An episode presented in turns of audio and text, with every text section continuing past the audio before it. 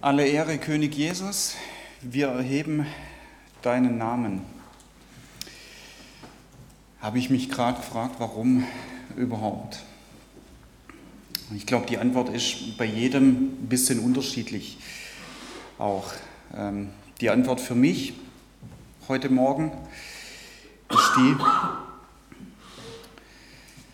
dass du das göttliche und ewige Leben in mein Leben hineingegeben hast und dass du das mehr und mehr entfalten möchtest in meinem Leben und dass ich begeistert davon bin, wie du es tust. Ein Aspekt davon, wie er es auch tut und wie er uns das auch sagt, das hat der Matthäus aufgeschrieben, Matthäus 5, Vers 7. Zitat von Jesus, Selig sind die Barmherzigen, denn sie werden Barmherzigkeit empfangen. Selig sind die Barmherzigen, denn sie werden Barmherzigkeit empfangen. Das ist für mich auch wieder so ein Punkt von Jesus, wo ich sage, wo muss ich unterschreiben? Das möchte ich in meinem Leben haben, Barmherzigkeit. Ich möchte es mehr und mehr empfangen in meinem Leben. Und das Gute ist, dass Jesus immer wieder sagt, hier kannst du unterschreiben. Wie das heute Morgen aussieht, werde ich in den nächsten Minuten entfalten. Selig, dieses Wort fasziniert mich, weil das so ein tiefer Wunsch ist, den Gott in unser Leben hineingeben möchte. Selig, du kannst auch glückselig dazu sagen. Da kommt es schon ein bisschen mehr auch zum Ausdruck. Dieses Wort, was hier steht, was Matthäus aufgeschrieben hat, er hatte sein Evangelium in Griechisch aufgeschrieben, heißt auf Griechisch Makarios. Und dieses Wort beschreibt einen Zustand von unaussprechlicher Freude und Glück. Und genau das möchte Jesus in dein Leben hineingeben, einen Zustand von unaussprechlicher Freude und Glück. Und er sagt, ein Schlüssel davon ist die Barmherzigkeit. Und barmherzig zu sein. Dann wirst du Barmherzigkeit empfangen, dann wirst du diese Glückseligkeit, diesen Zustand von unaussprechlicher Freude und Glück in deinem Leben empfangen. Und ich habe mir angewöhnt, ähm, wenn ich in der Bibel lese, dass ich ähm, die Texte, die ich in der Bibel auch lese, gleich immer auch mit Gebeten verbinde. Und hier wäre das zum Beispiel so eine Sache, wo ich dann sage, ich danke dir dafür, dass du diese Glückseligkeit in mein Leben hineingibst und dass du das mehr und mehr auch entfalten möchtest in meinem Leben. Und ich bin gespannt, wie du es tun wirst und ich, ich will offen sein dafür, wie du es auch tust. Dieser Zustand von unaussprechlicher Freude und Glück. Und es ist so ein Grundgedanke von Gott für unser Leben, dass er zu uns sagt, genau das möchte ich in dein Leben reingeben und genau das möchte ich in deinem Leben entfalten. Und heute Morgen dieser Fokus, einer der Wege davon ist die Barmherzigkeit. Ich lese uns dazu eine bisschen längere Passage aus dem Lukas Evangelium vor aus dem zehnten Kapitel ab dem 25. Vers. Es stand ein Schriftgelehrter auf und er versuchte Jesus und er sprach, Meister, was muss ich tun, dass ich das ewige Leben bekomme? Er aber sprach zu ihm, was steht im Gesetz geschrieben? Also was steht in den heiligen Schriften, die du zur Verfügung hast, geschrieben? Was liest du da drin? Und er antwortete und sprach, du sollst den Herrn, deinen Gott, lieben von ganzem Herzen, von ganzer Seele, von allen Kräften und von dem ganzen Gemüt und deinen Nächsten wie dich selbst. Jesus aber sprach zu ihm, du hast recht geantwortet und tu das, so wirst du leben. Er aber wollte sich selbst rechtfertigen und sprach zu Jesus, wer ist denn mein Nächster? Da antwortete Jesus und sprach, es war ein Mensch, der ging von Jerusalem hinab nach Jericho und fiel unter Räuber. Die zogen ihn aus, schlugen ihn, machten sich davon und ließen ihn halbtot liegen. Es traf sich aber, dass ein Priester dieselbe Straße hinabzog und als er ihn sah, ging er vorüber. Desgleichen auch ein Levit. Als er zu der Stelle kam und ihn sah, ging er vorüber. Ein Samariter aber, der auf der Reise war, kam dahin und als er ihn sah, jammerte er ihn. Und er ging zu ihm, er goss Öl und Wein auf seine Wunden, verband sie ihm, hob ihn auf sein Tier und brachte ihn in eine Herberge und pflegte ihn. Und am nächsten Tag zog er zwei Silbergroschen heraus, gab sie dem Wirt und sprach, pflege ihn. Und wenn du mehr ausgibst, ich will es dir bezahlen, wenn ich wiederkomme. Wer von diesen dreien meinst du, ist der Nächste gewesen, dem, der unter die Räuber gefallen war?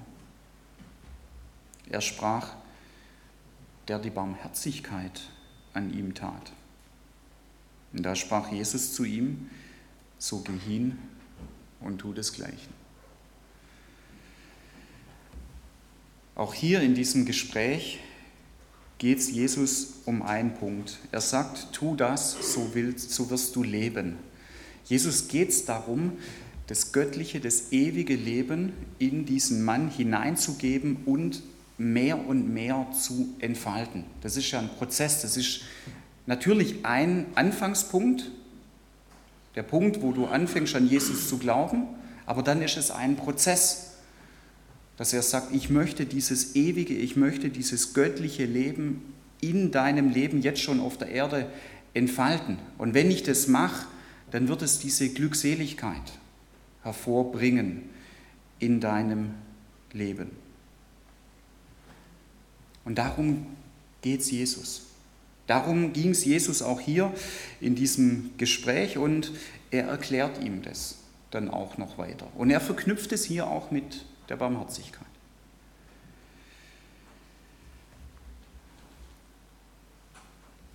Interessant ist es,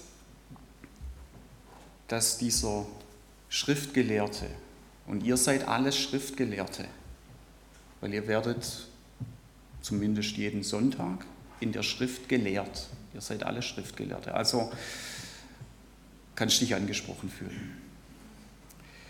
Interessant ist, dass dieser Schriftgelehrte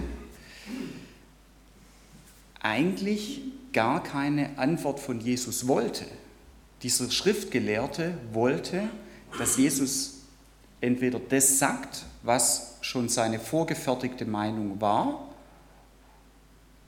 oder gar nichts. Denn hier heißt es erstens, er versuchte Jesus. Und das Zweite ist dann, als Jesus auf seine Frage eingeht, er wollte sich selbst rechtfertigen.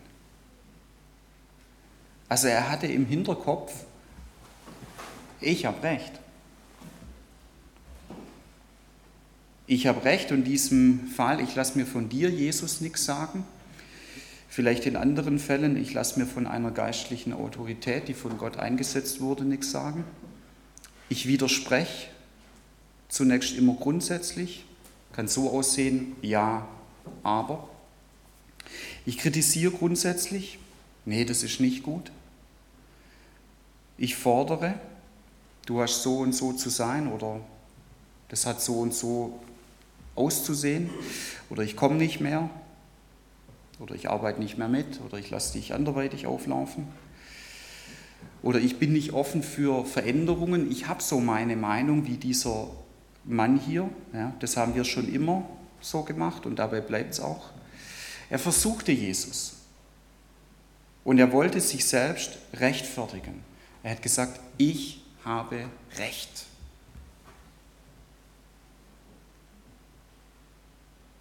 Ob Nöte dadurch von anderen Menschen zum Guten gewendet werden oder nicht. Das war erstmal zweitrangig für ihn. Das Erstrangige war für ihn, ich habe Recht. Und ich habe Recht mit meiner Einstellung, ich habe Recht mit meiner Haltung, ich habe Recht mit meinen Methoden, meinen Glauben so und so zu leben oder man könnte auch sagen, heute meinen Glauben so und so zu leben oder Gemeinde auch so und so zu leben oder Gemeinde so und so auch zu gestalten. Das war schon immer so. Und Jesus, wir haben eine längere Tradition wie dein Leben. Du lebst erst ein paar Jahre, aber die Tradition, die hinter mir, diesem Schriftgelehrten auch steckt, die geht schon über mehrere Jahrzehnte. Und Jesus tut diese Einstellung leid.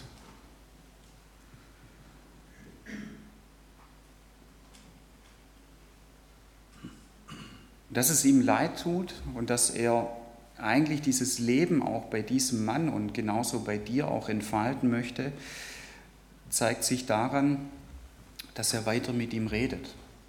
Und er will heute Morgen auch durch den Heiligen Geist zu dir reden.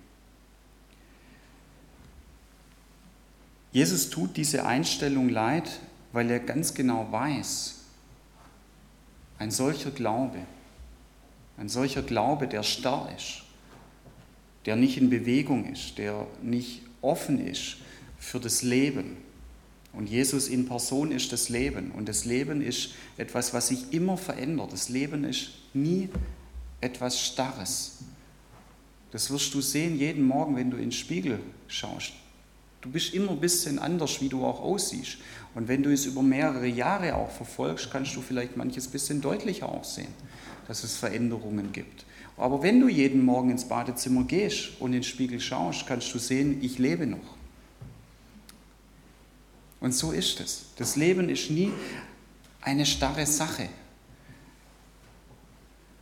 Und Jesus tut diese Einstellung, diese Haltung leid, denn Jesus weiß, ein Glaube, der auch so ist, ein Glaube, der nicht praktisch wird, der ist tot. Ich lese uns dazu eine Stelle vor aus dem Jakobusbrief.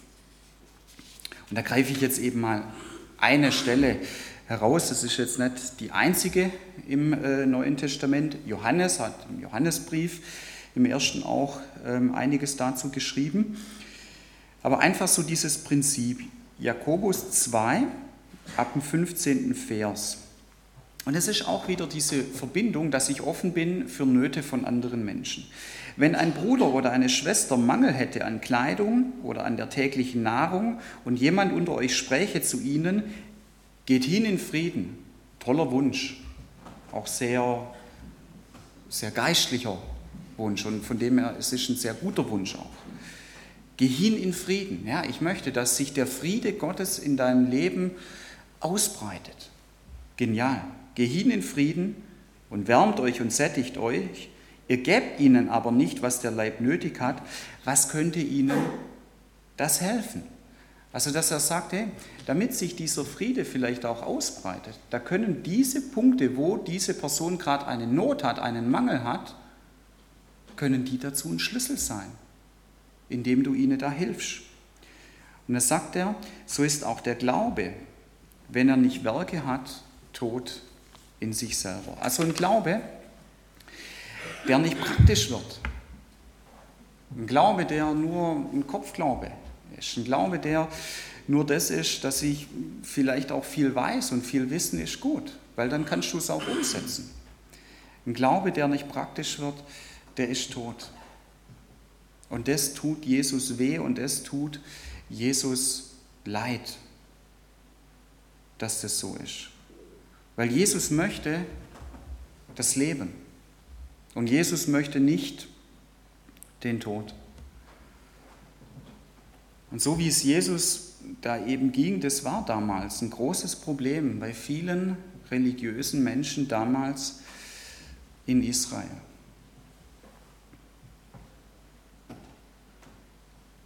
Es könnte auch sein, dass es heute ein großes Problem ist bei vielen religiösen Menschen. In Deutschland, vielleicht sogar in Sindelfingen, vielleicht sogar in der SV in Sindelfingen. Und es tut Jesus auch leid, weil er sagt, ich möchte, das Leben in deinem Leben entfalten. Ich möchte das göttliche Leben in deinem Leben entfalten. Ich möchte dieses selig, dieses glückselig, das möchte ich in deinem Leben entfalten. Und er sagt, und das finde ich ja so gut bei ihm, dass er uns immer wieder Hinweise darauf auch gibt. Er gibt uns Hinweise, ähm, weil wir wirklich das Geschenk auch haben in Deutschland, Gottes Wort, die Bibel in Deutsch zu haben. Und auch so dieses Geschenk, dass wirklich die meisten Menschen in unserem Volk auch lesen können. Aber wir haben darüber hinaus auch Hilfsmittel. Bibel ist auch vertont, du kannst sie auch anhören. Ja. Und nochmal eine Sache darüber hinaus, das ist jetzt nicht nur auf Deutschland bezogen, jeder, der an Jesus glaubt, hat den Heiligen Geist. Und der Heilige Geist der möchte dich in alle Wahrheit führen. Und er möchte dich heute Morgen auch in alle Wahrheit führen. Er möchte dir Dinge äh, aufzeigen, wo Jesus dann auch sagt, das ist der Punkt bei dir, wo ich dieses Leben entfalten möchte, wo ich dieses selig, glückselig entfalten möchte. Und hier sagt er eben zu diesem Mann, wenn dein Glaube nicht praktisch wird und wenn dein Glaube eben diese bestimmte Haltung hat, dann bist du nicht empfänglich fürs Leben und dann wird sich das Leben in deinem Leben auch nicht ausbreiten. Aber ich sage dir genau das Gegenteil. Jesus sagt, wende es an, setze es um, tu das, so wirst du leben. Jesus sagt zu uns, Johannes 10, Vers 10, ich bin gekommen, damit du das Leben und volle Genüge hast. Dieses volle Genüge kann man auch wiedergeben mit ganze Fülle da drin oder Überfluss auch hast. Jesus sagt zu uns heute Morgen, ey, ich möchte in dir keinen toten Glauben entfalten. Das kann ich gar nicht, das widerspricht mir, weil ich bin nicht tot, ich bin das Leben. Jesus sagt, ich möchte in dir den lebendigen Glauben entfalten. Ich möchte in dir das Leben entfalten. Und das Ermutigende ist, hier in dieser Begebenheit, so wie es der Lukas auch aufgeschrieben hat, dass Jesus mit uns ins Gespräch kommt. Und das tut er heute Morgen auch. Er kommt mit dir heute Morgen ins Gespräch, weil er redet gerade zu dir. Und er kam damals mit dem Mann auch ins Gespräch. Er hat ihm Fragen gestellt.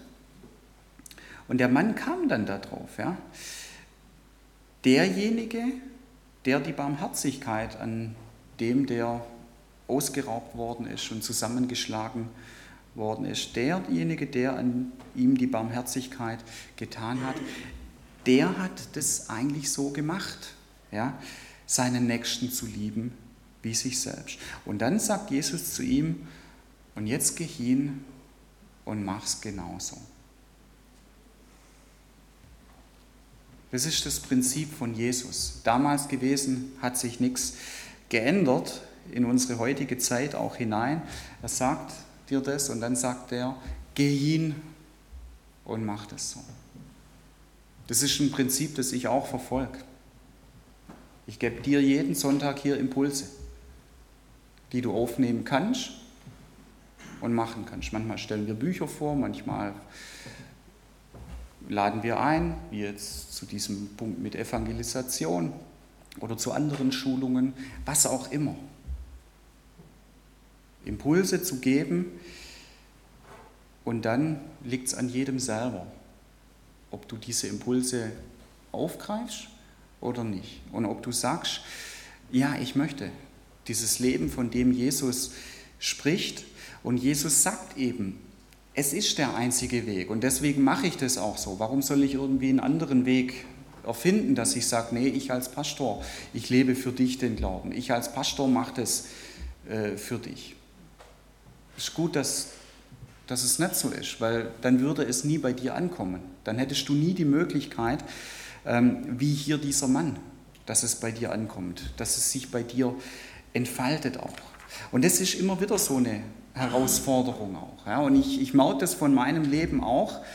Ähm, ja, es sind bestimmte Herausforderungen auch. Und ähm, Herausforderungen sind manchmal so das Gegenteil, eben auch von der Bequemlichkeit, weil ich mich eben aufmachen muss auch. Aber ich merke, jedes Mal, wenn ich Herausforderungen auch annehme, dann wird sich das erfüllen, auch in meinem Leben.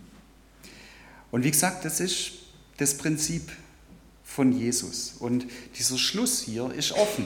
Wir wissen nicht mehr, was hat jetzt der Mann gemacht? Ja? An manchen Stellen, da, da sind die Schlüsse nicht offen, an Geschichten, die in der Bibel auch drinstehen. Da haben sich die Leute für das eine oder für das andere auch entschieden. Hier ist der Schluss offen. Wir wissen es nicht, wie dieser Mann das gemacht hat. Und heute Morgen ist der Schluss für dich genauso offen. Und dass Jesus zu dir sagt, du kannst dich dafür entscheiden. Jesus sagt, setz es um und dein Glaube wird lebendig.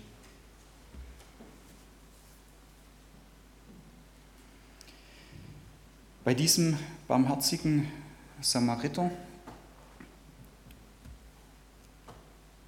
also das ist so auch die Überschrift und das ist auch so, wie die Geschichte sehr äh, bekannt ist, der barmherzige Samariter, da denke ich, war die Frage für ihn, wenn ich jetzt so unterwegs bin, welche Nöte haben die Menschen um mich herum? Und dann war für ihn eine weitere Frage, wie reagiere ich? Wie offen bin ich vielleicht für diese Nöte? Inwieweit bin ich bereit, ähm, den Leuten auch zu helfen, ihnen in ihrer Not zu begegnen? Also als einer zu sein, der Not wendet. Und es ist genial von Gott, dass er zu uns sagt, hey, ihr seid solche Notwender. Ihr könnt die Not im Leben von Menschen wenden. Und ich möchte euch alle Unterstützung dazu geben, dass ihr das macht. Und ich stehe hinter euch. Ich denke, dieser Samariter, der war mit den Augen Gottes unterwegs. Und das kann ja jetzt ganz unterschiedlich aussehen, Nöte zu wenden im Leben auch von anderen Menschen. Ähm, das kann körperlich auch sein, Nöte zu wenden. Ich sage das immer wieder, wenn du krank bist, dann komm auf mich und komm auf uns vom Leitungskreis zu. Wir kommen zu dir. Wir wenden das an, so wie Jakobus das auch gesagt hat, wenn einer von euch krank ist, der soll die Ältesten rufen, dass sie über ihm beten und ihn mit Öl auch salben sollen. Das machen wir. Körperliche Versorgung. Ja, das geht auch in diese Richtung. Natürlich Nahrung, Kleidung, ja, materielle Versorgung auch, aber darüber hinaus auch soziale Versorgung. Jesus spricht es ganz oft auch an, ähm, Menschen, die eher alleine auch sind, dass sie sozial versorgt sind. Ja. Da ist so ein Aspekt, wo wir auch sagen, wir, wir wollen das fördern, Kleingruppen auch zu haben in der Gemeinde. Ja. Und wenn du jetzt sagst, ich habe gar keine Kleingruppe, ich würde vielleicht gern eine anfangen, dann komm auf mich zu und dann schwätzen wir drüber, wie wir das machen können damit so soziale Versorgung auch da sein kann. Und so eine Kleingruppe, das muss gar nicht eine vorgefertigte Form auch haben. Ja, das, das kann so aussehen, wie es dir entspricht. Von deiner Art her oder wo du vielleicht auch Leute kennst, die das ähnlich auch so sehen, auch von deiner Zeit her, von deiner Kraft her, was auch immer. Und dann auch seelische Versorgung. Ja, also ein ganz breites Feld, ähm, wie man Nöten von Menschen eben auch begegnen kann. Ja. Und gerade bei dieser seelischen Versorgung auch, das sei da drin ermutigt, wenn jemand auf dich zukommt auch und sagt, hey, ich habe hier eine Not, und wenn du für ihn betest, es wird einen Unterschied machen für diese Person. Manchmal ist es so, dass, dass wir vielleicht Seelsorge auch sehr hoch hängen und sagen, oh, ich muss da erst ein bestimmtes Level erreichen, ich muss mich da mit bestimmten Dingen auch zuerst auskennen. Wenn das ein Thema ist, was dich interessiert, ja, dann bilde dich dort weiter und das ist eine gute Sache. Aber in der Bibel ist an keiner Stelle die Rede davon, dass wenn du Not wendest, dass du erstmal auf ein bestimmtes Level kommen musst oder bestimmte Schulungen auch machen musst. Also beides. Ja? Vertief es, wenn das im Bereich der Seelsorge so deine Sache auch ist, aber ähm, nimm das auch als eine Ermutigung, du bist grundsätzlich ein Seelsorger. Ja? Und ähm, einfach mit jemandem zu reden, jemandem zuzuhören, für ihn zu beten, das ist Seelsorge. Bei diesem Samariter, denke ich, war das so, dass er irgendwann mal in seinem Leben gesagt hat, ich möchte eine andere Einstellung haben. Und ich entschließe mich jetzt, diese Einstellung zu haben, dass ich offen bin für die Nöte von den Menschen um mich herum und dass ich entsprechend, wo ich kann, diesen Nöten auch begegne. Ja, also einen Entschluss, diese Einstellung auch zu haben. Und dann diese Umsetzung, ich will jetzt gar nicht so ins Detail auch gehen, ich habe eher so, so dieses breite Feld mal angesprochen, körperlich, materiell, sozial, seelisch auch, da gehe ich jetzt heute Morgen nicht ins Detail ein, sondern ich will das mal so sagen, das, was dir vor die Füße kommt. So wie das bei diesem Samariter auch war. Es kam ihm vor die Füße. Und zwar wört, wörtlich vor die Füße, weil der eben am Boden lag. Und am Boden liegen ist ja auch das, wenn du eine Not hast.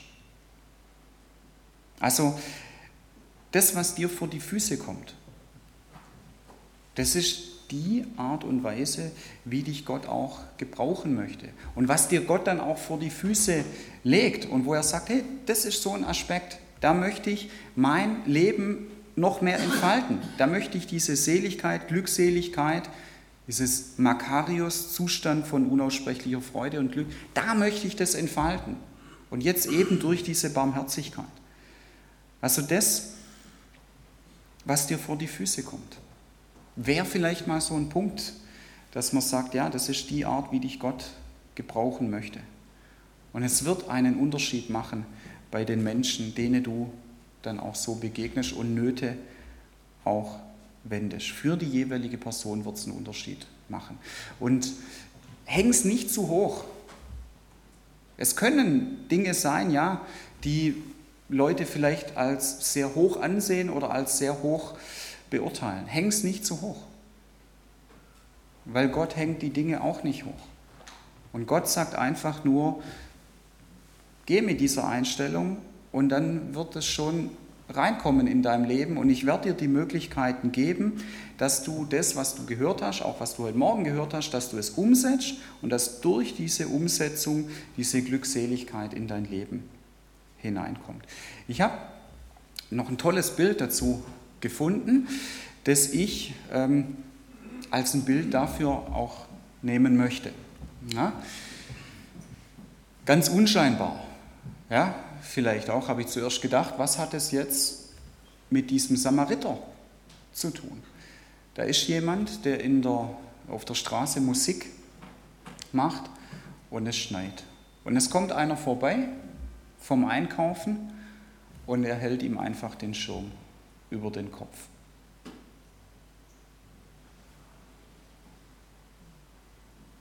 Und dann wird er nicht so zugeschneit. Und dann wird er nicht so nass auch. Und dann reden sie vielleicht auch. Ja? Bisschen Smalltalk am Anfang, dann vielleicht noch ein bisschen mehr auch. Und was auch immer, ich weiß es nicht, ich habe das Bild nicht gemacht, daraus entsteht, überlass es Gott. Aber er wird dir Dinge vor die Füße legen, weil er sagt, ich habe dieses Herzensanliegen. Ich möchte mein göttliches, ewiges Leben in deinem Leben mehr und mehr auch entfalten. Und ich möchte diese Seligkeit, diese Glückseligkeit in dein Leben hineinbringen. Und wie gesagt, dieser eine Aspekt ist eben der, selig sind die Barmherzigen, denn sie werden Barmherzigkeit empfangen, diese Seligkeit. Und dieser Grundgedanke von Gott für unser Leben, das möchte ich in deinem Leben entfalten. Und einer der Wege ist die Barmherzigkeit. Amen. Ich spreche mit uns im Gebet und lade jeden dazu ein, mitzubeten.